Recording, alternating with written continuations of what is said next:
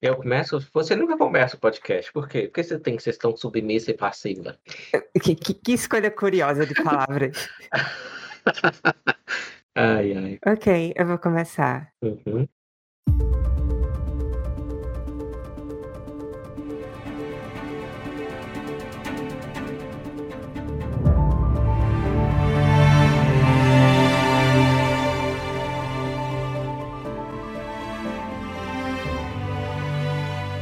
Saudações eugenistas, eh, cancelados, tudo bom?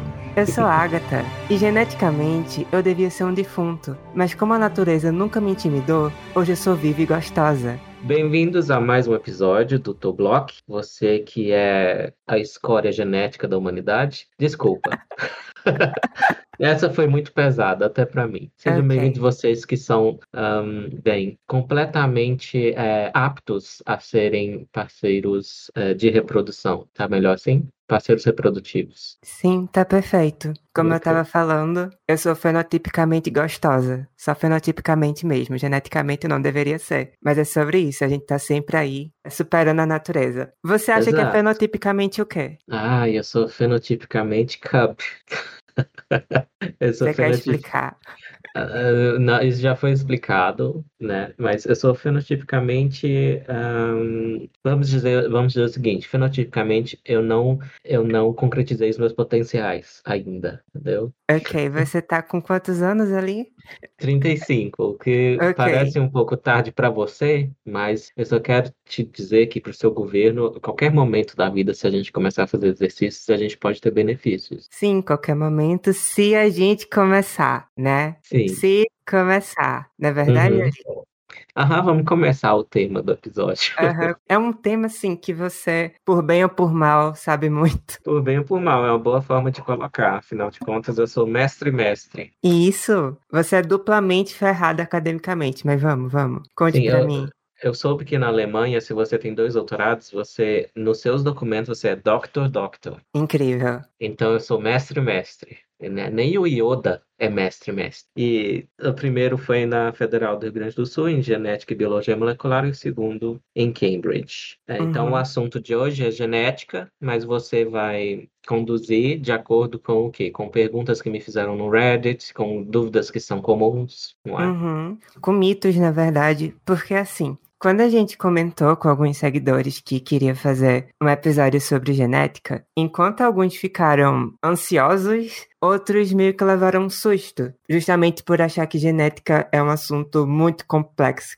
E, em partes, eu culpo até o cientificismo por isso, por mistificar demais algumas coisas, mas se você parar pra pensar, a gente fez um episódio sobre energia nuclear, que ele foi muito elogiado por ser claro e objetivo, então nada impede de fazer a mesma coisa com genética, justamente trabalhando um pouco sobre os mitos, que não só o senso comum, mas o senso comum de dentro da Universidade de Humanas cria e reforça sobre ela. Todas as polêmicas que envolvem esse tema maravilhoso. Até Uhum. porque esse episódio ele pode servir como um episódio base, algo que você precisa assistir para assistir outros no futuro. Caso no futuro a gente queira abordar questões mais específicas dentro Uhum. do tema da natureza humana. Então, o comportamento, o QI, gênero, sexualidade, raça, atratividade, que tá marcado pro Dia dos Namorados em breve. Que O que, lindo. você acha? Eu acho lindo isso. As pessoas precisam saber que beleza não é construção social, coisa nenhuma.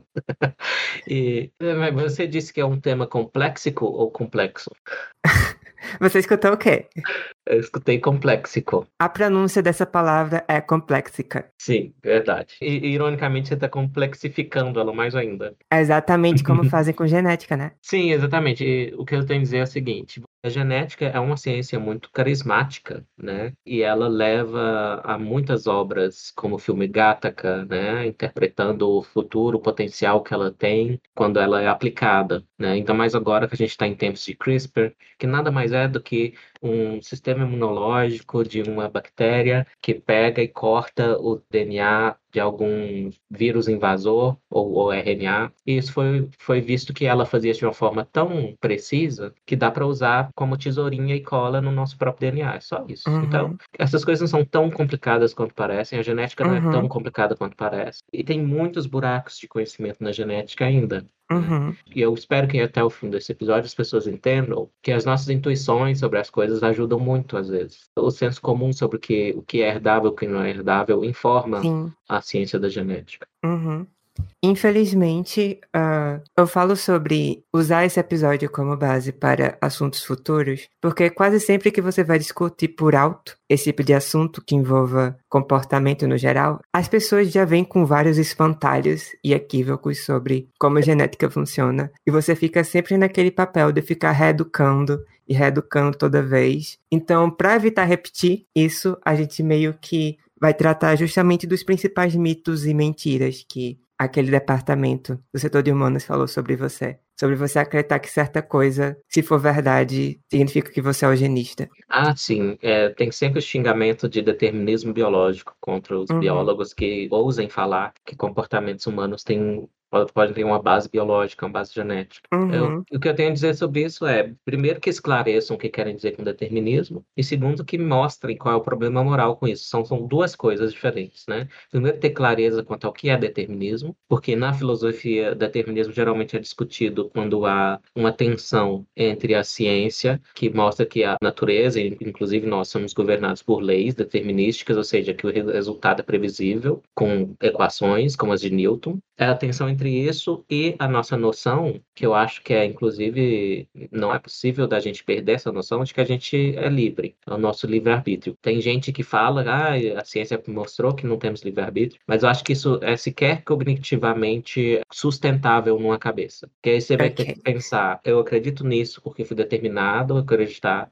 Vira uma loucura total. E como diz um amigo filósofo que eu tenho, o Matheus Silva, a gente vai publicar um livro dele na Stentor Books, para você ser um agente cognitivo, de alguém que pensa e que formula conhecimentos, você tem que presumir que você é livre para fazer isso. Porque se você Uhum. presumir que está tudo determinado, suas crenças, isso irracionaliza, para começar. Então, todo o projeto da ciência, da filosofia, cai por terra. É isso que vocês Uhum. querem? Né? Eu acho que não. Ok, mas vamos com calma aqui, tá bom? Vamos Tá. trazer os assuntos vez por vez. Primeiro me fala uma coisa. Qual você acha que é, de todas as balelas que você já escutou sobre esse assunto, quando tem duas pessoas discutindo o comportamento, qual é a balela mais comum e que mais te irrita quando você escuta e que você gostaria de trazer ela como primeiro ponto principal para desmistificar o assunto? Provavelmente a acusação de eugenia. Ok, né? comece aí. Primeiro, vamos de novo a necessidade de ser claro quanto a isso. É verdade que nomes importantíssimos da genética foram adeptos desse movimento de eugenia. O que, que eles queriam? Eles queriam usar o Estado, premissa muito importante aqui, eles queriam usar o Estado para direcionar a genética da população. Então, por exemplo, castrando pessoas com deficiência. Isso tudo imposto pelo Estado. né? Então, Uhum. quando uma pessoa diz, hum, eu prefiro me casar com pessoa de determinada aparência. Ou as mulheres lá escolhendo no banco de esperma, aquelas que fazem inseminação artificial. Ah, nossa, esse, essa amostra aqui vem de um homem com nota muito alta de QI, eu, eu vou querer ela. Isso não é eugenia, isso é só uma continuidade de uma coisa que é feita antes da nossa espécie.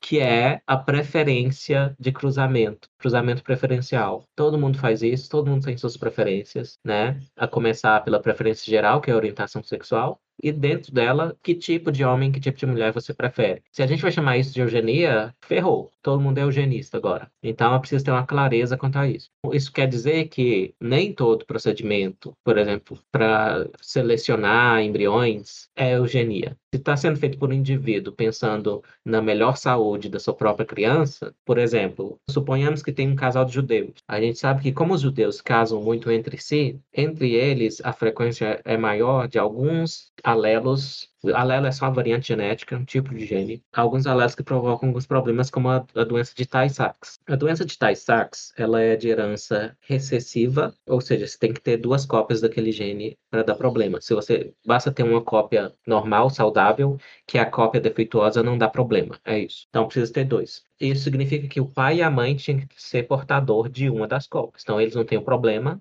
mas eles têm, têm então 25% de chance de ter um Uhum. filho assim. E a Tay-Sachs é uma doença muito triste, ela é neurodegenerativa. E ela, ao contrário de outra doença neurodegenerativa, que é a Coreia de Huntington, que se manifesta mais tarde na vida, ela já se manifesta na infância. Então, é uma das coisas mais tristes do mundo. Você tá ali com uma criança de 8 anos, está degenerando o cérebro. Então, é isso. Pensamos no nosso casal de judeus e que tem essa chance maior de cada um portar uma cópia desse gene defeituoso. É eugenia eles fazerem um screening, uma seleção de embriões ou de gametas, né? Vai lá ver se aquele espermatozoide específico tem a cópia de gene ou não, ou aquele óvulo específico antes de fazer a fecundação. Ou então já fazem fecundação e veem, veem isso no zigoto. Onde está a parte eugênica nisso? Então, quem acha que isso é errado, precisa repensar. Ou xinga isso de eugenia, coloca tudo debaixo do mesmo guarda-chuva, chama tudo de eugenia. Bem, aí você está auxiliando, inclusive, os eugenistas reais, né? Aqueles que acham que existem raças inferiores na nossa espécie, que querem castrar essas raças usando o poder do Estado, mais uma vez, e estimular as forças raças superiores a continuarem. E dentro dessas raças superiores,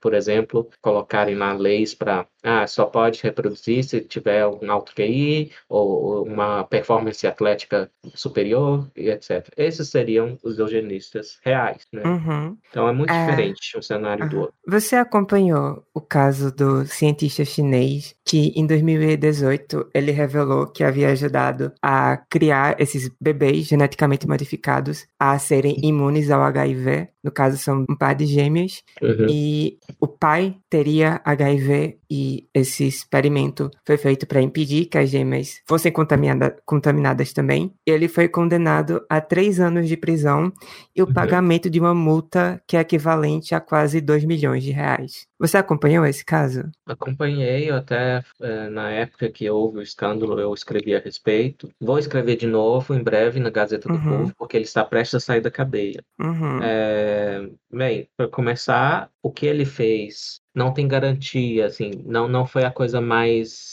metodologicamente bem feita do mundo. Então, essas crianças poderão ter problemas pelo modo como ele usou a edição do genoma delas. Mas uh, a China é notoriamente fechada, hermética para certas informações. E vai saber se a China não está fazendo isso de um outro jeito e só prendeu o cara porque vazou, né? É muito difícil saber desse tipo de coisa em, em ditaduras opacas como a China. Mas sim, eu uhum. acompanhei o caso, não me lembro de todos os detalhes. Na sua opinião, você falou que foi uma coisa realizada com a metodologia suspeita. Mas se fosse realmente possível você poder, antes de nascer, editar a genética de um feto para que ele cresça imune a uma doença que nem o HIV, qual a sua opinião sobre isso? Bem, a minha opinião, ela segue uma ampla maioria indicada pela Pew Research, que já perguntou isso, acho que foi em 2019, perguntou para muitas populações diferentes do mundo o que eles pensavam de edição genética em humanos. E a opinião geral é que se for para evitar doenças como a genética, que isso é aceitável. Como eu dei no exemplo da doença de Tay-Sachs do casal judeu, né, uhum. potencial. Então, isso, para mim, está claro que é, é melhor mesmo. Qual é o limite, então? A partir de qual momento deixa de ser aceitável? É, é difícil, eu não vou pretender ter a resposta completa, mas a partir do momento em que isso vira uma coisa que alguns chamam de eugenia positiva, que a negativa seria o quê? Remover esses problemas de genes defeituosos e tal. E essa, esse caso, se é que funcionou o que ele fez, eu acredito que nem funcionou, já é um pouco de positiva, que ele está tentando dar às crianças uma resistência ao HIV, não é? Então, começa a ficar mais eticamente arriscado quando você está conferindo. É, é tipo ganho de função lá dos vírus. Uhum, né? Um aprimoramento. Gente, é, um aprimoramento. Você está dando coisas, características que não tinham, em vez de remover características negativas que já tinham. Então é aí, é aí que começa o problema. Mas eu sou um defensor da liberdade individual. Como eu disse, toda pessoa seleciona qual parceiro sexual ela quer e quando isso é possível, né, se ela quer se reproduzir, com quem ela quer se reproduzir. Infelizmente, nós ainda não podemos nos engravidar, quem sabe no futuro. Você aí... fala infelizmente como se eu tivesse tivesse um super desejo nisso. tipo, Deus me livre. Ah, não sei, eu ainda quero ver você amamentando. Ah, rapaz, tu sabe que técnica, tu sabe que já tem experimento com isso, né? Mas eu não vou nem vou ficar calado. É, o que eu, o que eu já divulguei, e até na época o João Willis achou super bacana, e ele divulgou, ele replicou o que eu falei, é que já tem sim estudos de diferenciação de células em que criam espermatozoides ou óvulos a partir de células tronco de qualquer pessoa, né? E aí, então, o que isso torna possível é a reprodução biológica entre casais do mesmo sexo. Ok. É aí que eu tô te dizendo, a pessoa já vem pro mundo com a vantagem, que não é engravidar. E tu quer que a Hum. pessoa ache uma forma de engravidar? Deus me livre. Eu tenho um amigo que ele é marido de um juiz no Reino Unido e eles tiveram um casalzinho de filhos. Aí imagino que, como é um juiz, eles estão cheios da grana. Aí eles Sim, sim. pagaram, né, provavelmente duas barrigas de aluguel e cada um inseminou um óvulo diferente. E eles são muito parecidos. Até eu me pergunto se o meu amigo realmente inseminou um ali, mas ok. Isso. Caramba, olha meu- que desgraçado. É porque os dois são loirinhos, o meu amigo é um, é um mestiço brasileiro, assim, como, como eu e você. Aí eu falei, Entendi, mas entendi. acontece.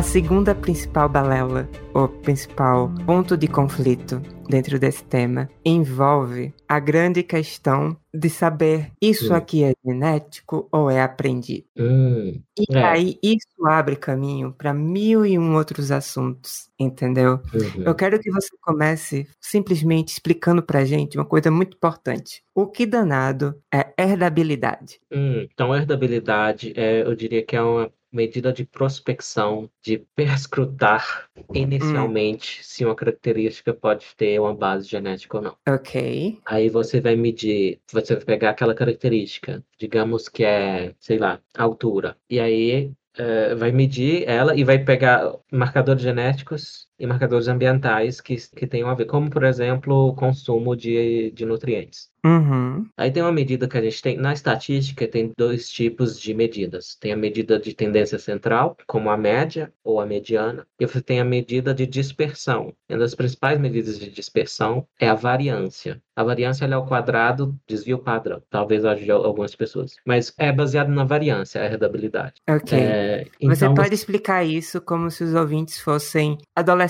de 13 anos? Vou tentar. Então, é, a variância é calculada da seguinte forma: você pega cada dado, né? Então, você tem ali, se é a altura, você pega a altura de todo mundo, coloca lá no Excel, né? Você tem 100 pessoas, 100 linhas. Uhum. Calcula a média. O que que é a média? É a soma das alturas de todas essas 100 pessoas dividido por 100. né? Uhum. E aí, você vai voltar à altura de cada um e vai subtrair a média daquilo. Uhum. Aí, essa medida a gente chama de desvio. Então, você tira a média de cada um. Então, você vai ter valores negativos e valores positivos. E é por essa razão que a gente eleva tudo ao quadrado, por tudo ficar comparável. Uhum. É, aí, elevando ao quadrado, fica tudo positivo. Um número Sim. negativo vezes ele mesmo fica um número positivo. E aí, você soma isso tudo, é a soma dos quadrados. E a variância é quando você pega essa soma dos quadrados e divide pelo número menos um. Esse menos um é complicadinho de explicar, mas é pelo Uhum. número de pessoas, pelo 100, né? Ok. Aí você vai ter, então, a medida vai ser ao quadrado. Essa variância sempre está ao quadrado. Uhum. É, bem, aí você pega, você calcula isso com base na genética,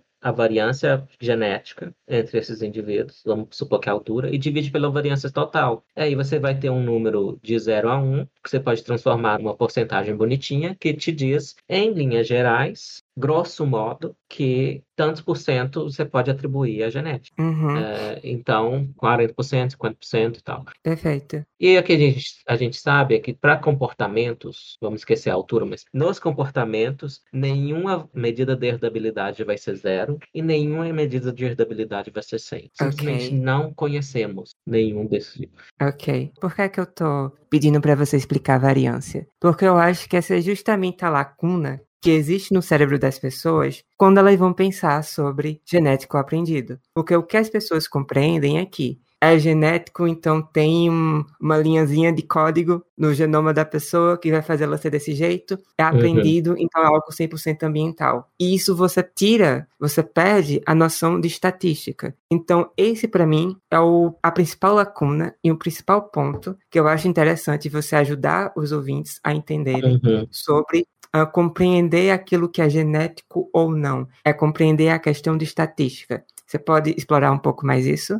A genética, desde o Mendel, ela dependeu de macetes. Assim, mudou um pouco com a molecular, que é mais mão na massa, mas Uhum. O Mendel, o que que ele fez? Ele pegava uma linhagem pura, no sentido assim, de todas essas ervilhas aqui, sempre que eu planto, elas são ervilhas verdes. E outra linhagem pura que toda vez que eu planto as ervilhas são amarelas. E aí ele cruza uma com a outra e depois ele cruza os híbridos entre si. E aí você vai ter aquela proporção, que é uma proporção estatística, que é aquele que 25%, no caso da verde, eu nem lembro mais qual é a recessiva, mas 25%, lembra lá da Tay-Sachs, cada pai carrega uma variante defeituosa, no caso, porque dá uma doença, do gene, então tem 25% de chance dos filhos terem a doença. É só fazer o quadradinho lá, quem aprendeu na escola, com azão azinho mesmo, o azinho vai ser o gene defeituoso, Uhum. e aí um quadrado inteiro vai ser azinho azinho. Então azinho azinho é quem vai ter a doença de Tay-Sachs. Tá, então foi isso que essa relação de dominância e recessividade foi o que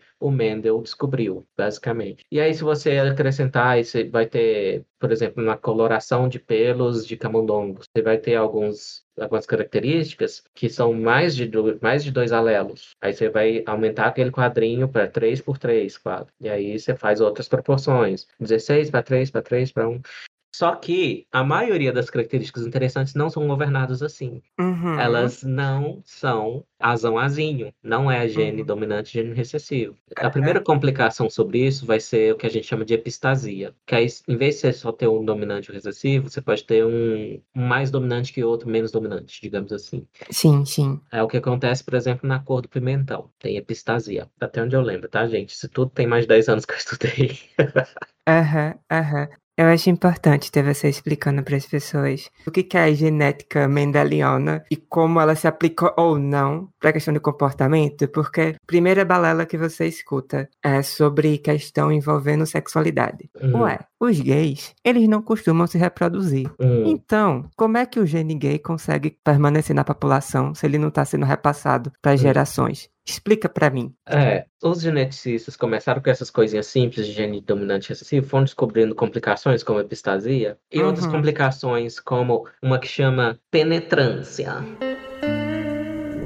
O que que é a penetrância? Ai, fique Jesus, arrepiada. ok, ok. A penetrância, a penetrância é você tem o gene, mas não necessariamente ele dá na característica. Então, isso é outra complicação. Então, só da noção de penetrância, que já se aplica lá na genética mendeliana, no- com um pouquinho de complicações, só essa noção já torna isso possível. Se, não é o caso, mas se fosse o caso que ser gay é mendeliano e, sei lá, recessivo, você tem a complicação da penetrância de uma pessoa, poder ter os genes, mas não ma- manifestar a característica. Então, a gente tem essas complicações. O que, que a gente aplica hoje, a genética mendeliana, em humanos? A maior parte em doença, como é o caso do Tay-Sachs, porque quando você tem um gene que faz uma função complicada lá, mas Pense nele como uma engrenagem numa máquina complexa que faz uma certa função. Se uma engrenagem der errado, se ela quebrar, para tudo. Por isso que a gente tem vários casos de albinismo, que é a produção da melanina tem várias etapas e várias Uhum. engrenagens, e se uma, da, se uma quebrar, para tudo. Aí a pessoa fica totalmente branca. Então, qual exemplo eu posso dar de comportamento que tem um padrão mendeliano? Vai ser Hum. doença. Então, eu já falei, falei da doença Coreia de Huntington. A gente chama de Coreia, não é por xenofobia contra os coreanos. Coreia é um nome para espasmos. É, Uhum. são movimentos irregulares. Tá? E esses espasmos são comportamento. O que que é comportamento? Então, voltando à questão filosófica de ter clareza nas definições. Eu diria que comportamento é qualquer coisa aparente que depende das células excitáveis, que são neurônios e músculos. Então, desde movimento a atração sexual. A gente sabe que tudo isso depende de neurônios e músculos, né? Eu, no Uhum. caso, músculos nem. é, eu gosto de músculo, mas Ok. Você acha mais. que você gostar de músculos é uma característica genética aprendida? Da- da- vamos- eh, Você está pulando a questão. Vamos voltar à Coreia de Huntington. Não, você que tá fugindo dela. Não estou fugindo, não. Pera, pera a gente vai parar, vai, vai chegar aí. Então, esses espasmos da Coreia de Huntington são comportamentos. É esse que é o meu ponto, tá? Uhum. É, Huntington é só o cara que descobriu a doença. Essa doença é muito triste. Lá pelos 30, 40 anos, a pessoa começa a degenerar o cérebro, tá? Não tem tratamento conhecido. Tem alguns paliativos e tal, mas não tem como parar essa degeneração. Então, é muito triste. Imagina, você no auge da sua vida, 30 anos, tá? Você vai lá, faz um teste genético, descobre que você tem essa mutação, que é dominante, inclusive, não é como o Tay-Sachs. Então, basta ter uma cópia do gene defeituoso para você manifestar essa neurodegeneração. Uhum. Ok, muito triste e toda força para as pessoas portadoras. Mas um exemplo de um comportamento que é esses espasmos, né? Tem a, a neurodegeneração não é um comportamento, mas os espasmos são um comportamento comportamento que resultam da neurodegeneração. Então, meu ponto é, é só esse tipo de coisa que a gente pode chamar de comportamento que tem um padrão mendeliano de herança. Você tem uhum. o gene dominante, que é o defeituoso, e o gene recessivo, que é o normal, né? E eu não tenho problemas em falar defeituoso, normal, quando é uma doença desse tipo. Uhum. É, enfim, então, comportamento, o padrão não é esse, não. O padrão é, você tem um monte de genes, centenas, milhares, muito, na maior parte das vezes a gente não sabe. O que, que indica que tem um monte de genes? Justamente o teste da herdabilidade que a gente já falou. Então, uhum. ele é um uhum. indicativo de que você tem uma coisa ali complexa, uma característica complexa, ou poligênica, como é a altura. A altura já é complexa e poligênica. Então, todo uhum. comportamento mais interessante do que espasmos de pessoas portadoras da doença de Huntington são esse padrão complexo, poligênico. Então, o que a gente espera desde sempre, praticamente, é que comportamentos como homossexualidade sejam complexos, poligênicos. Okay. E só da gente dizer complexo complexo e poligênico, a gente está aceitando a participação do ambiente. Porque, como eu uhum. disse, o valor da herdabilidade não vai ser 0% nunca e nem 100%. Porque o que, que é o resto, né? Se eu falar, a herdabilidade dessa característica é 40%. O que, o que eu estou dizendo com isso é 60% são outros fatores uhum. que são ambientais, principalmente. Pode ter até cultura, se você quiser. Uhum. Na verdade, o Steven Pinker, no Tabula Rasa, eu lembro que ele falava sobre a variância ser explicada em questão de comportamento. Os genes explicariam de 40% a 50% da variância. Aí você teria a questão da criação mesmo, uhum. que seria de 0 a 10, e teria esse 50% que seria justamente as experiências únicas da pessoa. Tipo, você pegar um par de gêmeos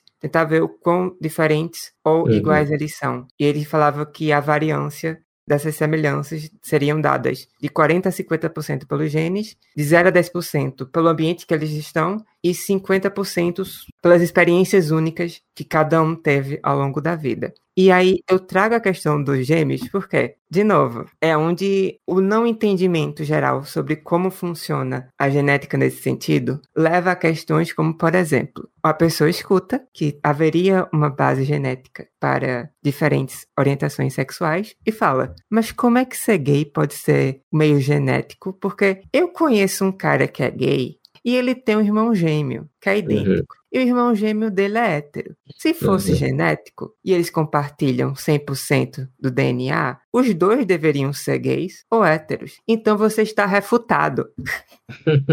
Me explique agora como funciona exatamente o estudo com gêmeos. Ah, eu, vou, eu não vou entrar em detalhes estatísticos, mas esse valor que a gente colocar uma variância que não depende do parentesco entre essas pessoas, bem, é certo para colher os dados genéticos, mas ok. Você pode pegar o fato de que gêmeos idênticos tem a semelhança genética muito alta, próxima, próxima de 100%. Uhum. E o fato de que os gêmeos fraternos tenham só 50% de semelhança genética. E uhum. avaliar, então, de novo, é um, é um, cálculo estatístico da participação dos genes. E lembra lá que existem coisas como penetrância, que ter o gene não garante que a característica se manifesta. E isso pensando lá na, nas características simples, governadas por poucos genes. Imagina um comportamento como a homossexualidade ou, ou a heterossexualidade, que é, pensa um pouquinho na complexidade que é esse troço que você bate o olho numa pessoa, aí se aciona um monte de hormônio lá, que faz você ter uma atração pelaquela pessoa. E você tem também que pressupõe seria uma capacidade de diferenciar um sexo do outro, né? Então, olha que monte, pensa programar isso no computador, que monte de algoritmo isso envolve. Quem já fez uhum. um pouquinho de programação compreende a complexidade. E até um comportamento simplíssimo como o reflexo patelar, que é o médico bate uma telinha e você dá um chutinho involuntário. Isso é só um arco, isso não passa nem pelo cérebro, passa pela medula. É só um arco reflexo, como a gente chama, mas envolve células tão complexas e músculos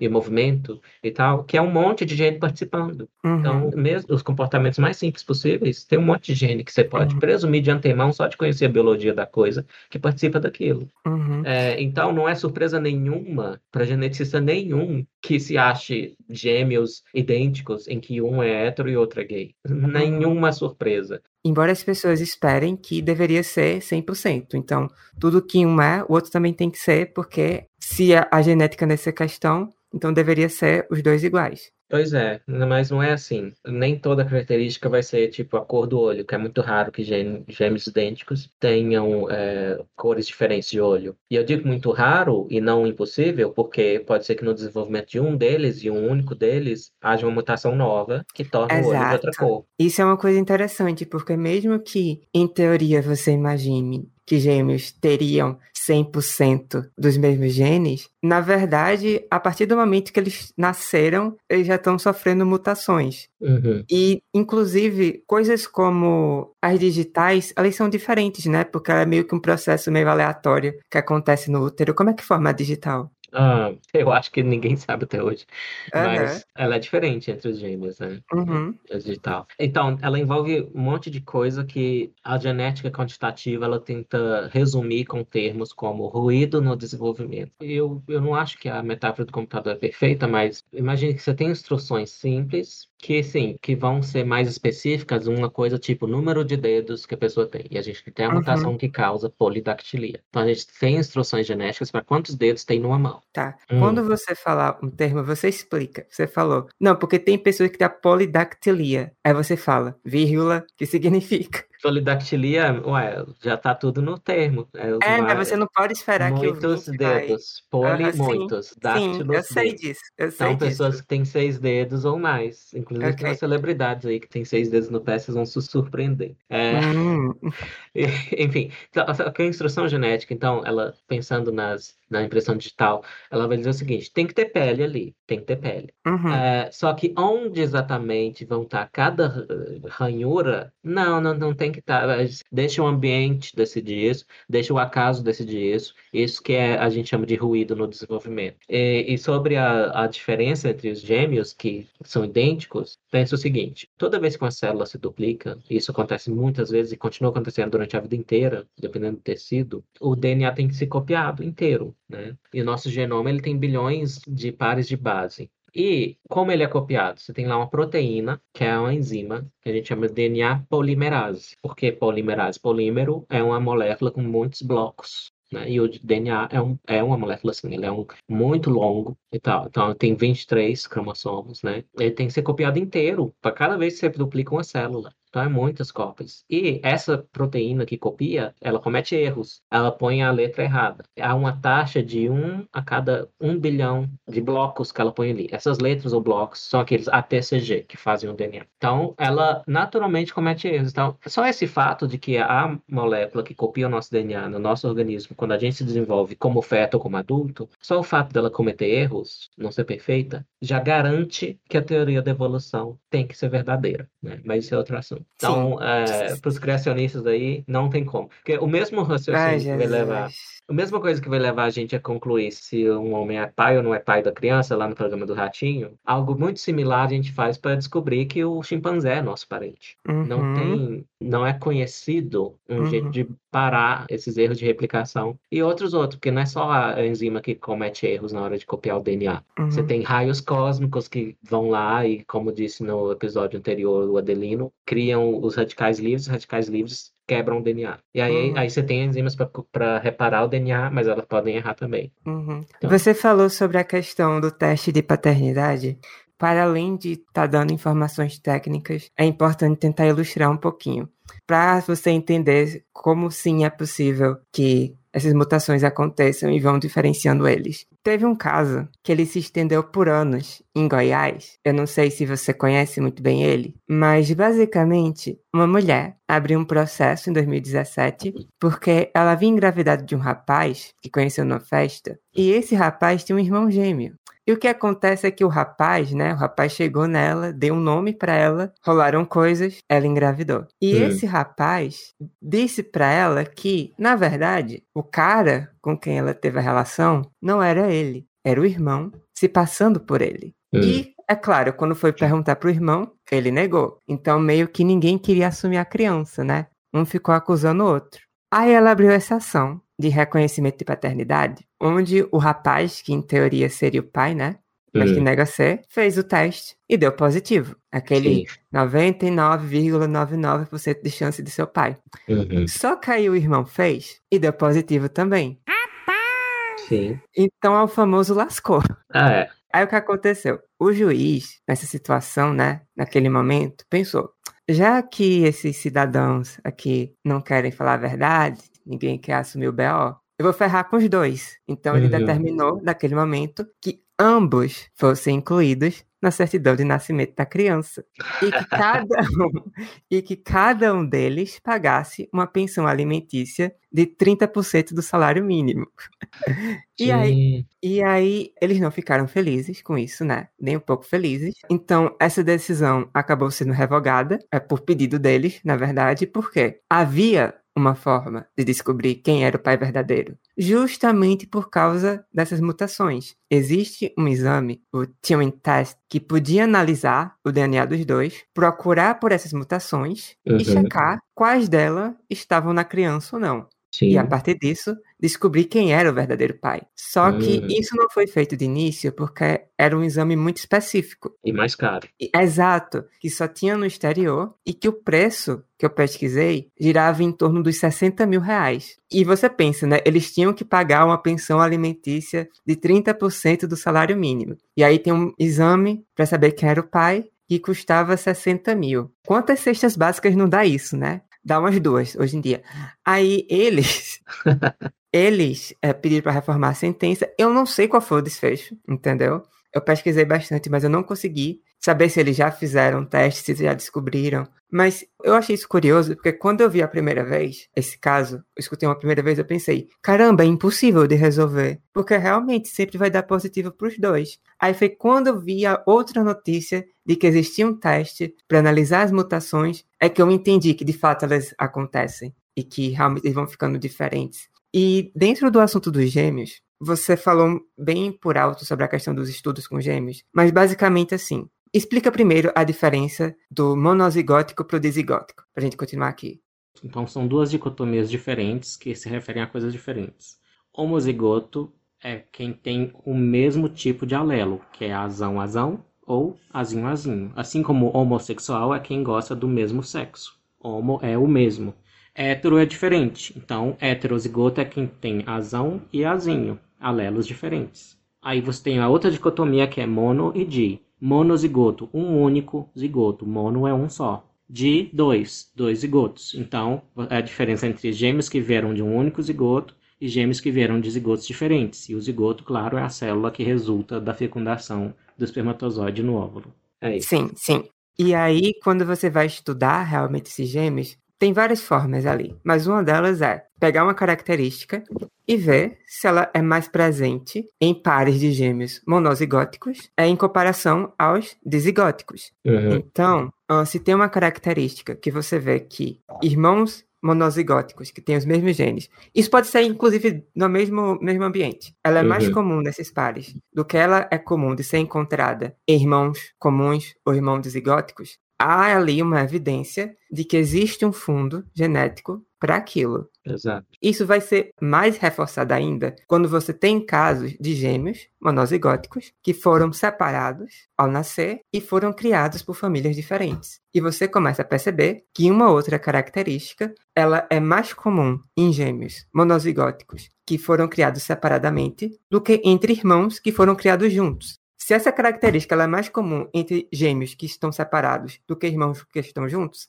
então é mais um indício ali que existe uma força da genética ante a questão do ambiente certo? Exato. É, o que está sendo testado aí, as pessoas nem sabem que isso se faz na genética, mas se faz há décadas na genética. Uhum. Justamente buscar esses gêmeos criados separados. Porque uhum. aí, é, o que tiverem em comum, você não pode dizer, ah, mas é claro que eles são, os dois são gays. Eles foram criados com a mesma mãe. Exatamente. Ausente, exatamente. Né? o pai ausente e a mãe sim. superprotetora, que é a explicação psicanalítica para a verdade. Uhum. Sim, sim. É totalmente errada, inclusive. Mas não, eles continuam tendo muitas características em comum, mesmo se forem criados separados. E separados uhum. lá na maternidade já. Nasceu, separou. Uhum. Um documentário que ele tava na Netflix, mas eu não sei porque não tá mais, que é o Três Estranhos Idênticos, que eu assisti há pouquíssimo tempo agora. Também vi, achei muito bom. Sim, sim, sim. Em que ele começa o documentário mostrando esse caso de trigêmeos que foram separados aos seis meses, basicamente, foram adotados por famílias diferentes, ninguém sabia de nada, e por acaso acabaram se reencontrando. No caso, um deles foi para uma faculdade uhum. onde o irmão gêmeo já havia frequentado então houve esse choque das pessoas acharem é. que ele era o irmão gêmeo. É. Aí depois eles encontraram um terceiro e tudo imagina. mais. Toda aquela coisa bem. Imagina uma época em que não existia internet, mas que tinha uma coisa viralizando, que era o caso desses trigêmeos. Uhum. E a coisa fica um pouco mais obscura quando eles descobrem depois que aquilo ali foi proposital, que existia uma equipe comandada por um psiquiatra e psicanalista. Ele achava que ele poderia encontrar finalmente a resposta para esse grande dilema do natureza ou criação, saber uhum ah, essas coisas aqui elas são mais hereditárias, elas são mais da criação.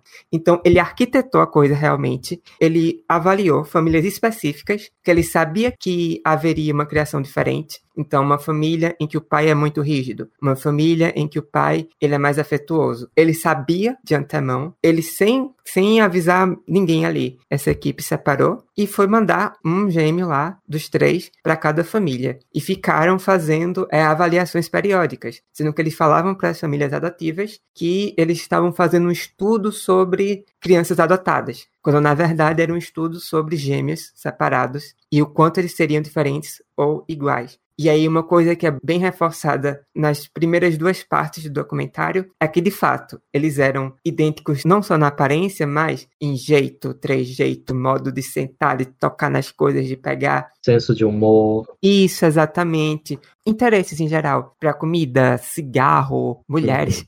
Mulheres, inclusive. Aí, uh -huh, e aí, a primeira coisa que eu tava pensando naquele comecinho era, caramba, eu só consigo me lembrar dos altos debates enfurecidos com principalmente feministas que vinham a insistir que tudo que envolve jeito, maneirismos, trejeitos é aprendido pelo ambiente. Inclusive a heterossexualidade.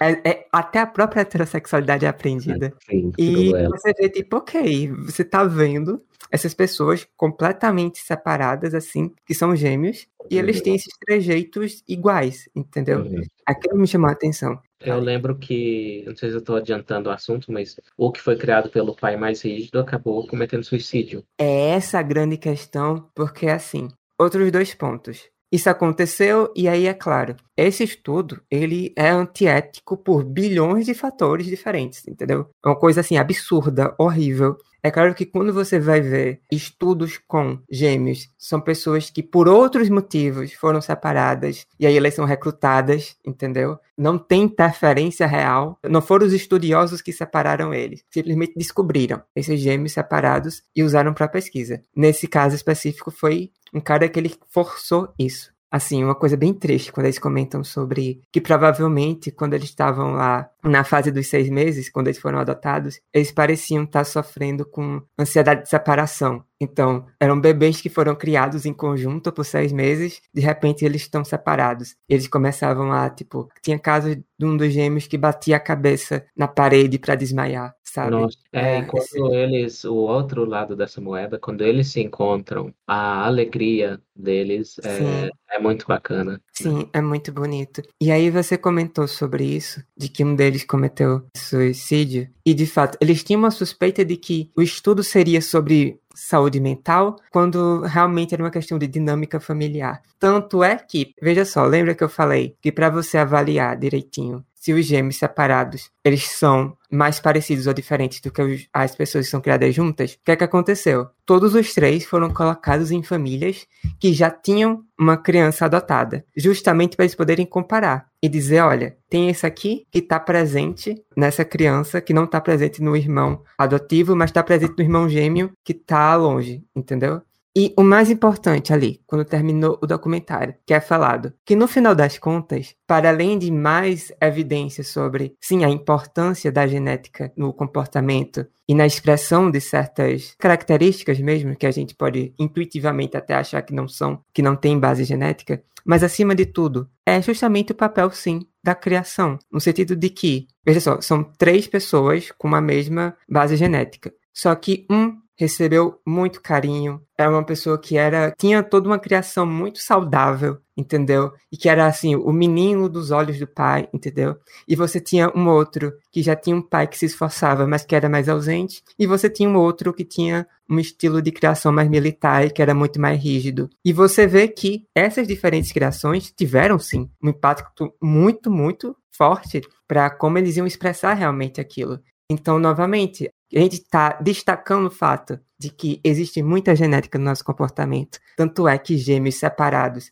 são muito, muito mais parecidos do que irmãos que não são gêmeos. Mas o mais importante é o seguinte: independente em saber se o seu gosto por brócolis ou chocolate é genético, mais importante do que saber, inclusive, se você ser gay ou hétero é genético. Mais importante é saber: você é uma pessoa que recebeu afeto? Você é uma pessoa que teve crenças sobre si mesmo formadas de forma saudável durante a sua vida. Isso é o mais importante. A genética vai estar tá aí, influenciando no seu temperamento, dizendo se você vai ser mais ou menos estressado, ou se você vai reagir melhor ou pior a certos estímulos. Mas no fim das contas, o que é mais importante para o seu sucesso, para sua felicidade, vão ser coisas que você vai construir ao longo da vida.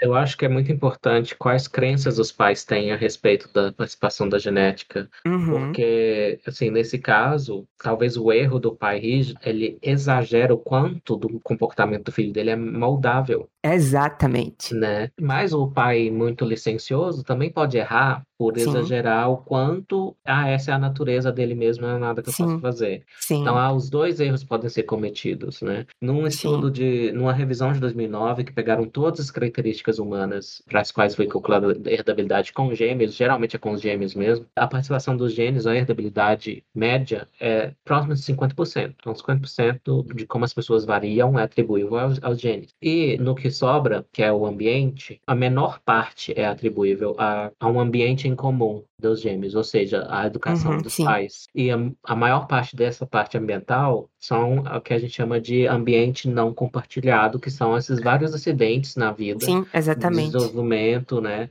A gente está falando das impressões digitais, é, a forma final delas tem esse elemento, né, que a gente chama de ruído no desenvolvimento. São acidentes, são um pouco de acaso. Encontrar outra pessoa que é assim, reforça essa característica em você ou não. Esse andar do bêbado, como se diz naquele livro Aham. do, do Lado Novo. E é, é muito fascinante ver que tanto do que a gente é, tem a tendência que vem de dentro, que é, é dessa forma que eu vejo, a genética, é aquela predisposição a ser assim ou assado. É, a gente é isso, mas a gente também é até mais do que a educação dos pais, esses acidentes que a gente vai Sim. tendo na nossa Sim, vida. sim, sim, exatamente. O que mais você escuta que você sente que é um equívoco sobre genética, que é muito comum quando você está discutindo isso? É, é, eu vou problematizar essa expressão que não é uma expressão que eu vejo, que não, ela não é técnica, é genético. Sim, Ser é. O que, que você quer dizer com ser genético? Tá Normalmente, quando as pessoas dizem isso, elas querem dizer isso aqui é inato e é determinado. Ponto. É, São duas então. coisas que já são erradas. Quando elas falam inato, é quase como se elas dissessem tá lá desde que você nasceu, exatamente. Sim, Quando não faz nem sentido. Tipo, você Não. tem um- os dentes. Ah, Eles... os dentes não são inatos. É, exatamente. É verdade, a palavra inato sugere isso, né? É, pode ser que ela seja usada de uma forma mais metafórica do que literal, que está presente no nascimento, mas isso nessas discussões acaloradas entre um lado defendendo tábula rasa, e eu não sei qual é o lado que defende determinismo, porque eu não sou esse lado, eu não vejo muito esse lado, na verdade. Ele quase É. não existe, ele é um espantalho usado É. justamente para que a tábula rasa seja mais aceitável. É, no máximo você tem alguma coisa como o movimento LGBT, né, que não tá assim mais, infelizmente, na minha opinião, mas você tem o Born This Way, Nasci Assim, tinha até a música lá da Lady Gaga. Uhum. Mas isso era o movimento LGBT de 10 anos atrás. Agora a tábula Exatamente. rasa voltou com a vingança, né? Sim, Tudo é exatamente. construção social, nada tem a ver com biologia. Voltou para esse dogma que já tinha no movimento antes. Uhum. É, então, no máximo, você tem essa história, ah, nasci assim, é Gabriela. É a síndrome de Gabriela. Eu nasci assim, eu sou assim, e que soa meio determinista mesmo. Mas só isso, eu não vejo. ge- Geneticistas profissionais não são assim, não pensam assim. Uhum, uhum. Então, o é genético, essa expressão, para mim é ininteligível. o que você quer dizer com isso, né?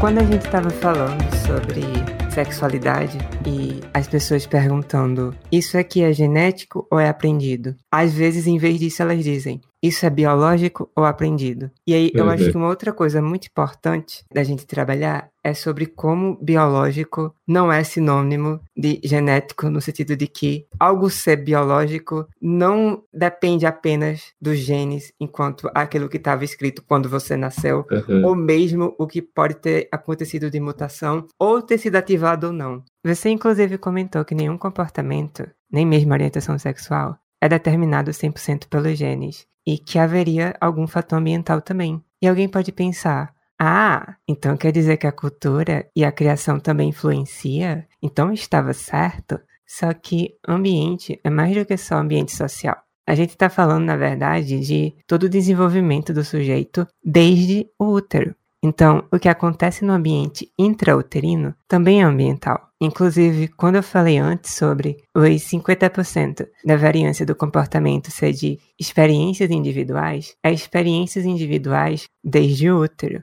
É qualquer coisa que não seja genética, na verdade. E o que é que acontece no útero que pode ser tão importante aqui?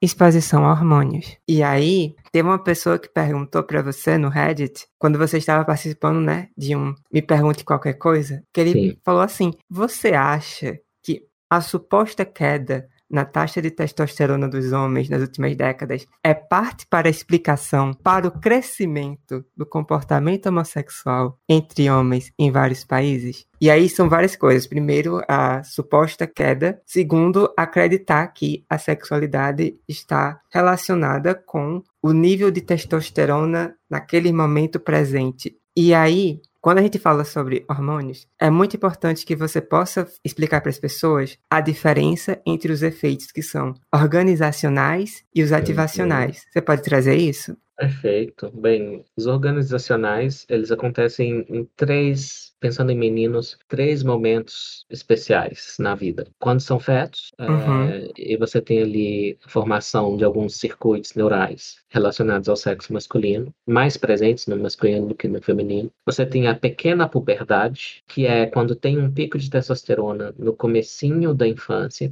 quando estão aprendendo a andar, basicamente, já tem um picozinho de testosterona, e depois na puberdade. Então, esses três momentos é que se formam estruturas mais rígidas é, uhum que são relacionadas à, à identidade sexual, à atração sexual, esse tipo de coisa. Já a função ativacional, aliás, eu nem usava esses termos, gostei deles. Ativacional, por exemplo, em uma briga de bar, um homem tem um pico de testosterona. Uhum. Então, e a gente sabe que em outros primatas, o nível de testosterona também está associado, por exemplo, ao status hierárquico do macho dentro do bando. Então, hormônios sexuais, a testosterona em específico, tem mais de uma função, né? E essas duas grandes coisas são importantes. Então, o, o erro implícito na pergunta, né, que ele está confundindo uma coisa com a outra. Então, não é porque homens de sociedades como a americana e a europeia têm níveis menores de testosterona que homens como os brasileiros e os latinos, não quer dizer que eles vão ter mais homossexuais que os brasileiros. Uhum. Na verdade, uhum. você vai ter entre os homossexuais brasileiros mais testosterona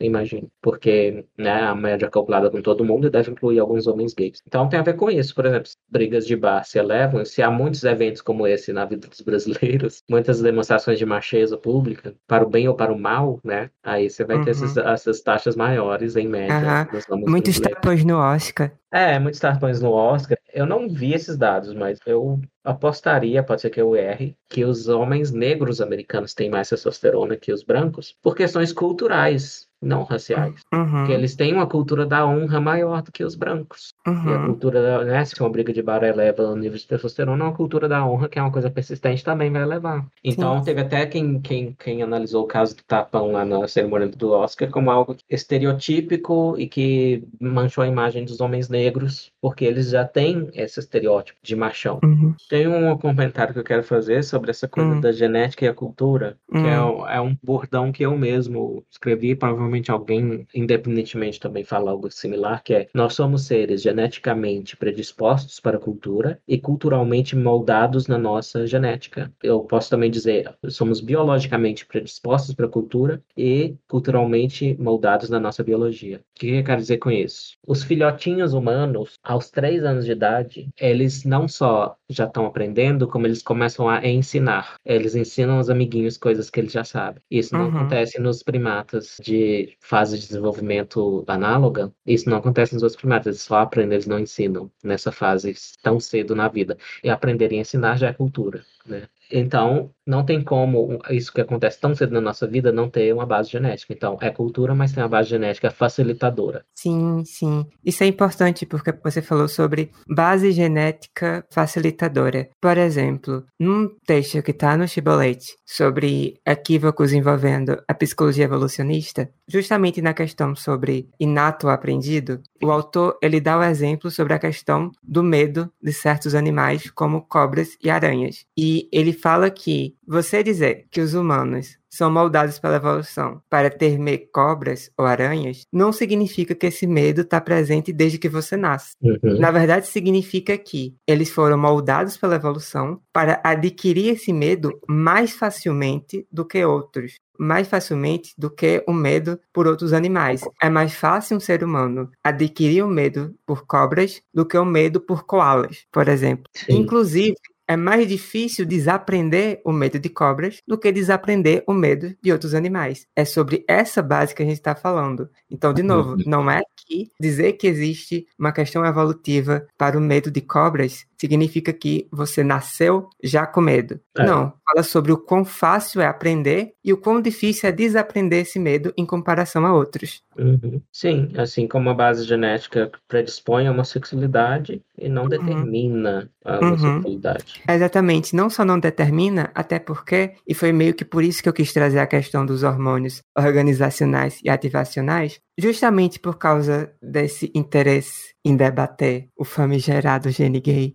As pessoas Uhum. ficam muito presas à questão da genética e esquecem de outras questões também biológicas e que têm uma replicabilidade ainda maior para você avaliar ah, as influências biológicas da orientação sexual. Uma delas envolve a questão justamente da exposição a hormônios na fase pré-natal. Você pode falar um pouco? É, então, é, é como eu estava dizendo, tem as três fases, né? Então, essa Uhum. exposição ao hormônio são três fases em que, no caso, eu estou pensando no menino, ele é submetido a um influxo de testosterona do próprio organismo, e aí ele responde. O organismo ele já é organizado sob a influência da testosterona dentro do útero. Uhum. É, e isso pode, então, moldar aquelas partes do cérebro que são diferentes entre homens e mulheres que a gente ainda está estudando. Exatamente. Outra coisa importante, por exemplo, os hormônios, eles vão sim ter uma interferência na própria estruturação do cérebro e é por isso que, por exemplo, muitas pessoas transexuais, quando começam a tomar hormônios, esses hormônios geram mudanças na própria estrutura cerebral delas. Tanto é que, para você poder avaliar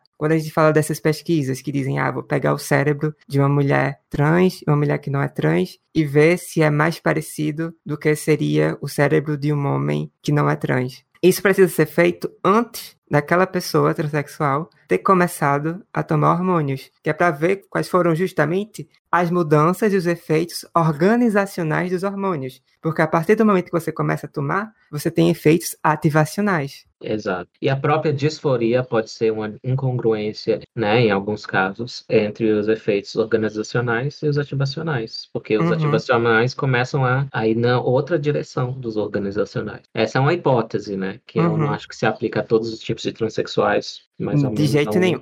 Não, De jeito nenhum. não. Pra quem não sabe, a gente vai, uma hora a gente vai fazer um episódio completo sobre isso, né, dos tipos de transexuais, mas fica para uma próxima. Uhum. A outra parte que eu disse que nós somos culturalmente moldados na nossa biologia ou na nossa genética, o que eu quero dizer com isso é que nós já temos resultados a respeito e nós começamos basicamente a investigar isso na parte da nutrição. Então, o fato de tantos povos hoje, os adultos serem capazes de digerir a lactose, é por isso. É porque ah, houve uma seleção natural. Quando a gente começou a criar gado leiteiro, aqueles adultos que eram capazes de digerir a lactose, que persistiam a produção da enzima que dá essa capacidade, porque todas as crianças conseguem, né, digerir o leite, Uhum. obviamente. Então, aqueles que persistiam produzindo essa enzima tinham mais chance de sobrevivência e mais chance de reproduzir. Isso que é seleção natural. Então, Uhum. e criar gado é cultura, não está nos nossos genes criar gado. Então, a cultura moldou a nossa genética. Então, na parte da nutrição, você só imagina nas outras partes, né? É, sim, então, sim, nós sim, só sim. começamos a investigar isso. Então, além da, da lactose, temos também a digestão do amido, Uhum. né? Então, aquelas culturas que comem é, raízes tuberosas vão ter uma genética Uhum. diferente daquelas que não têm esse hábito. Quando você escuta James falando, ah, eu e ele, nós temos os mesmos gostos para comida, você entende mais ou menos como é que funciona a questão da disposição genética a gostar ou não de certos tipos de alimentos? Sim, nós já conhecemos mutações é, de receptores olfativos, Hum, que, por exemplo, um caso muito clássico é o da couve de Bruxelas, uhum. que tem também o caso do, do coentro, que para algumas sim. pessoas elas têm uma genética diferente que deixa a couve de Bruxelas extremamente amarga Uhum. indigesta. E, aí, então tem genética também no nosso, no nosso paladar, né? Nossa, infelizmente eu não tenho nenhuma mutação que faça verduras serem mais suculentas. Eu queria. É. Essa é uma ótima questão. Ali, se você pudesse tomar uma pílula agora e mudar alguma coisa na sua genética, o que você mudaria? Ah, eu acho que eu mudaria a minha capacidade de adquirir músculos. E essa a gente já conhece também, inclusive, tá? Só que Hum. o que a gente já conhece, ele é muito 8 ou 80, que é uma proteína chamada miostatina. E como o nome sugere, mio é músculo, status é ficar a mesma coisa. Então ela Sim. mantém sob controle quanto músculo você tem no organismo. E quando há uma mutação que desativa a miostatina, o que você tem é crianças que parecem bodybuilders. Então você Nossa. coloca no Google miostatina gado também. Uhum. Umas baita de umas vacas, de uns boi. É puro músculo aquilo. Eu acho que é exagerado. Eu não gostaria de ter essa mutação específica. Uhum. Mas talvez algo que regula a miostatina um pouco, para ficar mais fácil adquirir músculo, eu gostaria. E Sim, você? sim. Ah, você é óbvio. Ai, Mas além droga. do óbvio, vai além do, a- Tá, além tá do bom. Além do óbvio. óbvio. Tá, tá Hum. bom. Gente, o que você acha que eu vou responder? Hum, não sei. Que você gostaria de ter menos pelos no corpo, mas aí ainda é o óbvio. Ah, é. Não que eu tenha muitos, né? Mas sim, Não, você não tem muitos, mas Ok, ok. sem É. ser o óbvio. Sabe, é muito legal como se você me perguntasse isso uns anos atrás, talvez eu fosse falar um monte de coisa. Mas hoje em dia, você percebe que você tá começando a aprender a se amar quando você Ah, não sabe muito bem. Provavelmente seria, acho que seria justamente o que eu falei, que eu acho que a minha alimentação, ela é muito porca. Eu não aprendi ao longo da vida a apreciar comer certos tipos de comida que são mais saudáveis. Então seria Hum. interessante uma mutação que fizesse com que coisas que pra mim eu posso considerar amargas ou desinteressantes fossem mais interessantes, realmente. E Eu achei Ah. bem bonitinho o que você falou e eu também concordo. Eu tô numa fase da minha vida que eu me aceito muito como eu já sou. sim, E eu sim, falo sim. essas coisas de gordo, de músculo e tal, mas na verdade eu sou super de boa com como eu sou, Uhum. com a minha aparência. E, bem, eu ainda acho que eu posso fazer um esforço maior, até por Sim, sim. saúde, porque eu quero ficar nesse planeta mais tempo. Sim. Mas, é, Curiosamente, né, sim. sim, curiosamente. Mas é, é bacana isso. Aprender a se aceitar. E é por isso que existem pessoas como você que aprendem psicologia para fazer terapia, né? Para dar Uhum. esse serviço. Uhum. É curioso quando eu escuto dizer que há pessoas trans que transicionam, são pessoas que não se aceitaram. Eu sinto que é tão o contrário. É tão o contrário. Engraçado como nos últimos tempos, esse ano, eu venho sendo muito. você é menos sensível, imagino, a comentários e, é, e não trollagens. 100%, não 100%. Um dos motivos pra eu realmente preferir ficar longe de Twitter em certos lugares é porque é meio chatinho, por mais que isso não vá mudar a minha vida, mas é chatinho quando você abre qualquer discussão e você vê pessoas que leram um ou outro estudo de forma bem troncha e elas Uhum. assumem que você é uma pessoa confusa, que tomou uma decisão errada e a Sei. qualquer momento vai cometer suicídio. Porque Uhum. essas pessoas, elas leram a sua mente, elas preveem Uhum. o seu futuro e elas acham que sim, a qualquer momento você vai entrar num Uhum. quadro depressivo e cometer suicídio. Curiosamente, ironicamente, quanto mais você lê pessoas falando pra você que você vai ficar depressiva, maiores as chances de você ficar depressiva. Ou seja, fico longe, fico É, longe.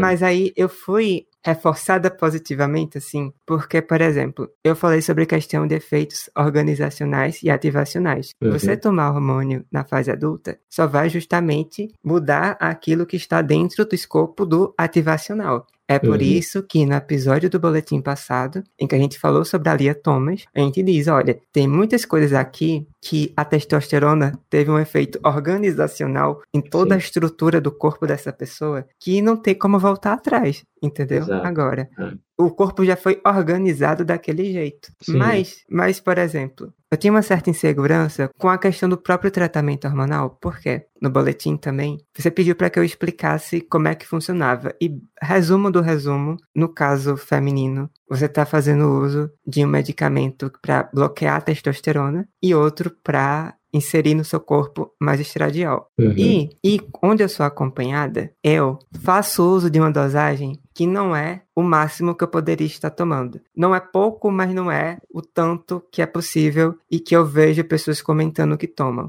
E eu fui Uhum. questionar isso. Eu tava meio ansiosa, eu questionei pro meu endócrino. Eu falei, por que, que você tá me dando essa dosagem que não é a máxima? Por que, que você tá me dando essa dosagem mais ou menos, enquanto eu conheço essa outra pessoa que também é atendida por você e você não só deu a dosagem máxima, como você deu um bloqueador a mais para ela, para ela tomar, e eu não. Sabe o que ele respondeu? Hum. Eu não te dei a dosagem máxima porque você não precisa.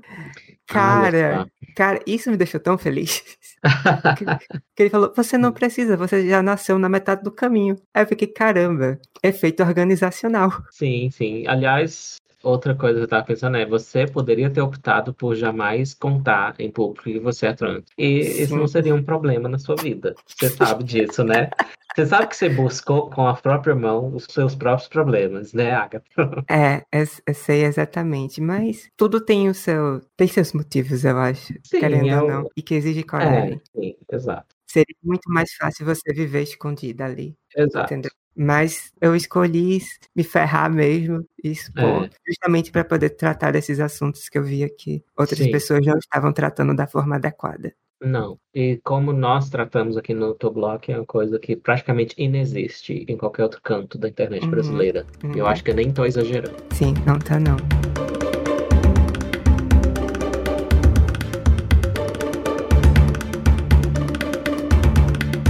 Tem algum outro mito sobre genética que você gostaria de trabalhar aqui? Ah, já falamos de eugenia, já falamos do. Não, não sei. Não tô criativo hoje. Então, eu vou ser criativa por você. É Ok. possível ressuscitar um dinossauro?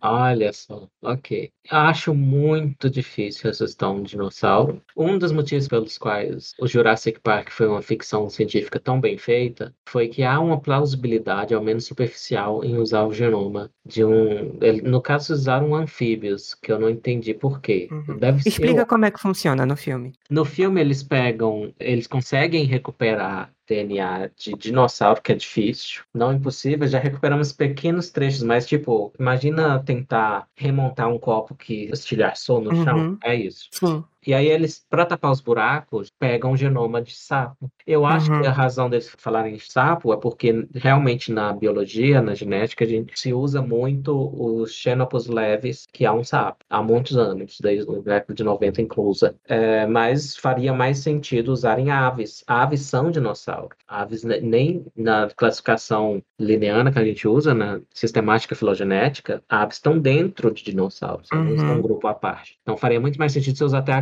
galinha para preencher os buracos. Mas eu ainda Uhum. acho improvável que seja possível fazer o que eles fizerem. É muito mais provável e pode ser que aconteça, mas eu acho que vai acontecer por motivos econômicos mesmo, porque todo mundo ia pagar para ver, que é o caso do mamute. Né? Uhum. O mamute é muito mais fácil. Tem os elefantes, né, para tapar os buracos também do genoma, onde estiver. E até, assim, espero que não façam isso, porque eu acho que tem muitas consequências éticas problemáticas, Uhum. que é ressuscitar os neandertais, que a gente já tem. Nossa, A imagina, gente, é, é. imagina. Também é cheio de buracos o genoma do Neandertal. Eles entrariam dentro do grupo de identidades protegidas dos LGBTs. Provavelmente.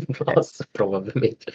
É, o que, o que sempre dizem é que o Neandertal, assim, no metrô, você não ia nem perceber que não é Homo sapiens. Uhum. Eles são tão similares. Ainda sobre cinema, qual foi o maior absurdo sobre genética que você já viu em um filme ou uma série? Ah, bem, tem piores. Eu tendo a esquecer os absurdos maiores. Mas tem um filme que eu gosto, que o que tá ali não faz sentido nenhum, e que já aconteceu em muitas outras obras, que é o Quinto Elemento, em que a pessoa recobra memórias de uma vida passada Ah, pelo é. DNA. Sim, sim, eu também fiquei agoniada com isso. É, Fiquei bem agoniada com Vamos combinar, né? As suas memórias, até onde elas têm uma, uma morada física, e elas têm, é no cérebro, né? E elas vão sendo adquiridas com a vida. Não tem como recobrar do DNA, sinto muito. É, atribuir muito poder ao DNA. Reflete também a época, né? Que estava começando. O quinto elemento ainda foi antes de sair o genoma humano, o rascunho lá, Uhum. da- a sequência do genoma humano. Então, ainda estava um hype ainda maior com genética. Então, eu acho que o DNA faz absolutamente tudo. Uhum. Peraí, então tem piores do que isso? Tem, tem piores do que isso. E eu não sou uma pessoa que vê muitos filmes, mas tem piores do que recobrar Uhum. memórias a partir do DNA. Ok, agora é só pra gente comparar aqui. Qual foi o maior absurdo sobre genética que você já leu no Twitter? Ah, foi uma coisa de racismo, o novo racismo dos identitários de raça. Ah, certo. E isso, por que que é um absurdo tão grande? Porque contraria até a genética ensinada na escola, que é a mendeliana. O Claro. que aconteceu é que eles estavam falando que a miscigenação é genocídio, e, e aí eles fizeram um esqueminha lá, parecendo aqueles de cruzamento que a gente faz na Ah, escola. sei. em Uhum. que eles insinuavam que ia diluindo ou assim ia ficando cada vez mais branco conforme ia namorando tendo filhos com brancos. Bem, não é assim exatamente que funciona. Então eles estavam tendo uma ideia de genética que é da época do Darwin. O Darwin Uhum. trabalhou, o que mais impressiona no Darwin é o quanto ele não tinha genética para explicar as coisas. E ainda assim ele descobriu a evolução. É muito Uhum. mais fácil descobrir a evolução uma vez que você sabe a genética, como eu Sim, insinuei sim. aqui falando das mutações. Enfim, e aí eles insinuavam que a ideia da, da herança é como se fosse por mistura, que um filho é a mistura da pai e da mãe. E não é assim. A grande inovação do Mendel foi mostrar que não é assim, né? Não é uma mistura. Filho não é a média dos pais, até porque se Uhum. fosse, todos os filhos seriam iguais. Exatamente. Exatamente. Entre você tratar a genética como se os filhos fossem a média dos pais e você tratar a genética como algo que consegue carregar memórias, o que você acha pior? Bem, eu acho pior o caso, esse caso específico, porque eles estão usando a genética para promover o racismo. Uhum. E, e é isso que os geneticistas são acusados o tempo todo pelos progressistas, né? Qualquer geneticista que não seja progressista vai ser, vai ter sido acusado de eugenista alguma hora. E aí, quando surge dentro da esquerda é exatamente a mesma ideia, ninguém critica. Tem essa coisa ridícula de instinto de bando, de tribo, que também tem genética. Uhum. Só que aí a gente tem a chance de superar essas tendências genéticas de instinto de tribo com a razão.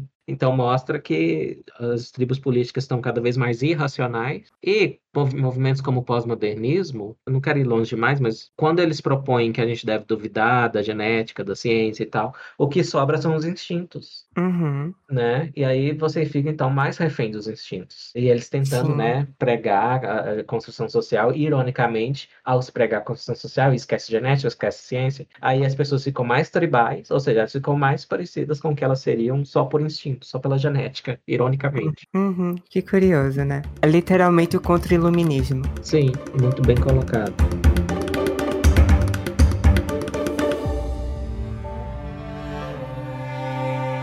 Conclusões finais, fale pra mim. Vou escolher uma coisa, uma coisa importante sobre genética que você gostaria que todo mundo entendesse Uhum. e que você acha que as pessoas entendendo isso resolveria muito dos problemas que você tem tentando abordar esses assuntos em público. É, bem, o que eu acho é que a genética, junto com a evolução, é só a única forma de enxergar a vida terrestre de um jeito unificador. Do jeito Uhum. em que você entende, pelo menos em linhas gerais, de onde veio isso tudo, como isso tudo funciona e para onde vai isso tudo, né? Uhum. Embora isso seja mais difícil. Então, outra coisa que eu também tenho é, um pouco de ranço é quando faz aqueles documentários prevendo para onde vai a evolução. né? É. Tem um monte de Uhum. besteira ali. Enfim, mas eu gostaria que as pessoas conseguissem se contagiar pela maravilha que é isso. Da gente Uhum. estar numa época em que a gente entende a vida do nosso planeta de um Sim. jeito que unifica, que é, tão- é até bas- bastante simples. E também pensar que o que a gente sabe sobre a vida terrestre, graças à genética e evolução, pode ter elementos que são universais. Então a gente pode já saber coisas que se aplicam à vida em geral no universo. Isso é ótimo. Um dia tem que ser muito no futuro, porque eu não sei se é um assunto que as pessoas vão estar tão interessadas,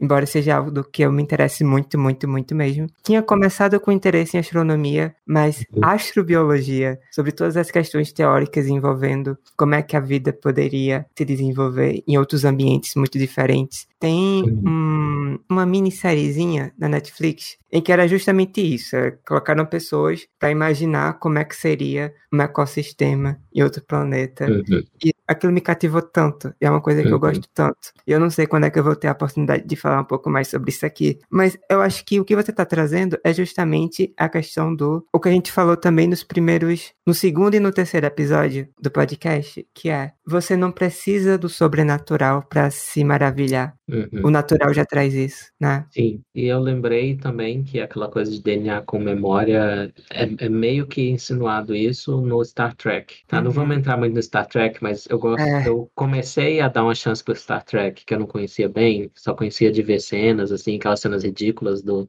Leonard Nimoy, né? E do. Mas é assim, era da década de 60, dá pra perdoar uhum. muita coisa. Mas aquela dos anos 90, Star Trek Next Generation, tem episódios lindos, como que o Data, que é o android, é, eles julgam se ele é uma pessoa ou não. Uhum. É, sim, é de chorar. É lindo esse episódio. Mas eu sempre me perguntei por que, que Star Trek todo ET, além de motivos de orçamento, por que, que todo ET é humanoide? Exatamente. Uhum. E eles dão uma explicação, só que a explicação é louca. É tipo que uma espécie humanoide deu, colocou a semente uhum, da, da forma humanoide em outros planetas pela galáxia. Então, isso é Lamarck, isso não é Darwin. Você está uhum. sugerindo que há um aperfeiçoamento na evolução que vai levar a formas humanoides. Eu não espero uhum. formas humanoides. Assim, eu posso aceitar que há algo de universal, por exemplo, na bilateralidade. Sim, Tem... sim. Por quê? Porque é muito funcional para o movimento a bilateralidade. Sim. Sim. Mas a gente sabe que tem alternativas, como a simetria radial das estrelas do mar. Uhum. Então, quando a gente imagina ETs, é, eu não tenho problema com aqueles aliens dos filmes que são bilaterais. Mas uhum. eu tenho um uhum. problema quando eles são muito humanoides. Sim, sim, sim.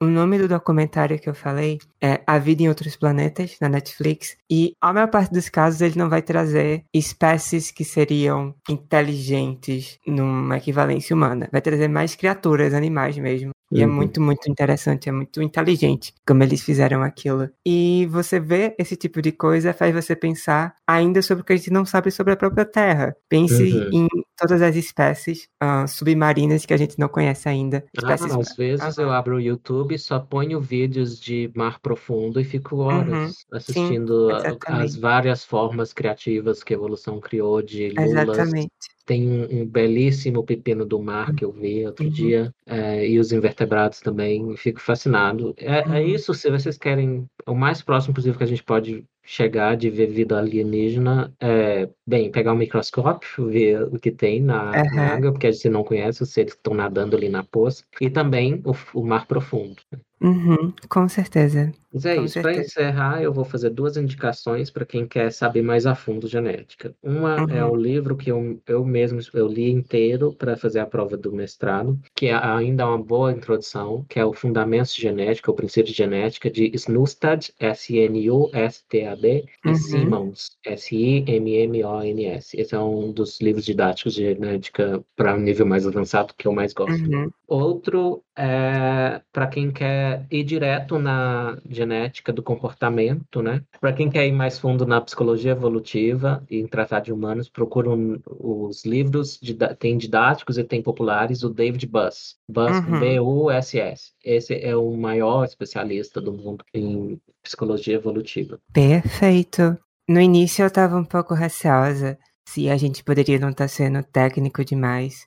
Mas eu acho que a gente esclareceu bastante coisa. E qualquer dúvida que ficar, vocês podem trazer pra gente nos comentários ou no e-mail, que no futuro a gente aborda novamente essas questões. Mas o ponto-chave aqui é que a gente precisava tratar desse assunto. Eu já cheguei a discutir com pessoas dentro da psicologia que diziam que era inaceitável imaginar que poderia haver genética em certos comportamentos, interesses porque acreditavam que isso ia contra a própria psicologia, como se genética fosse determinação e se o sujeito já está determinado a ser de um jeito ou não, então a psicologia é inútil e não teria para que você fazer terapia e acreditar na mudança. Mas essa é, como a gente explicou, uma visão totalmente deturpada sobre como se dão realmente essas influências que são biológicas e com influência biológica você não está tratando apenas de genes, mas de tantas outras coisas. E eu acho que quanto melhor a gente entender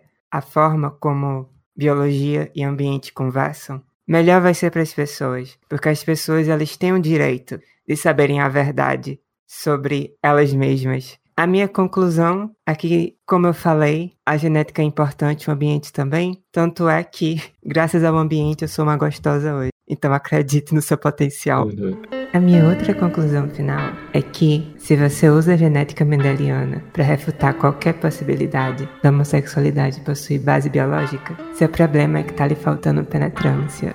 E a minha última declaração é que eu ainda tenho esperança que um dia eu vou ficar grávido. Beijos, muito obrigado, até a próxima. Meu Deus. Quantos grupos diferentes você ofendeu com isso ao mesmo tempo? Não sei. Ok, Ali, fica à vontade, viu? Para conseguir isso. Eu prefiro aceitar o que a natureza não me deu. E dizer, ok, ela tinha um motivo para não ter me dado isso. Correção, não é que eu quero ficar grávida, até porque barriga eu já tenho. O que eu quero é usar o meu genoma para criar um ovócito. É isso. Ok, ok. Não dá para ser mais egocêntrico do que isso. É, mas eu não vou fecundar o meu ovócito com o meu próprio espermatozoide, que isso dá problemas. Uhum. Que tipo de problemas? Bem, vai lá no Mississippi, onde acontece. Ai, onde acontece muito. Corta, corta, acabou, acabou o podcast, acabou. acabou. Tchau, tchau. Tchau, tchau.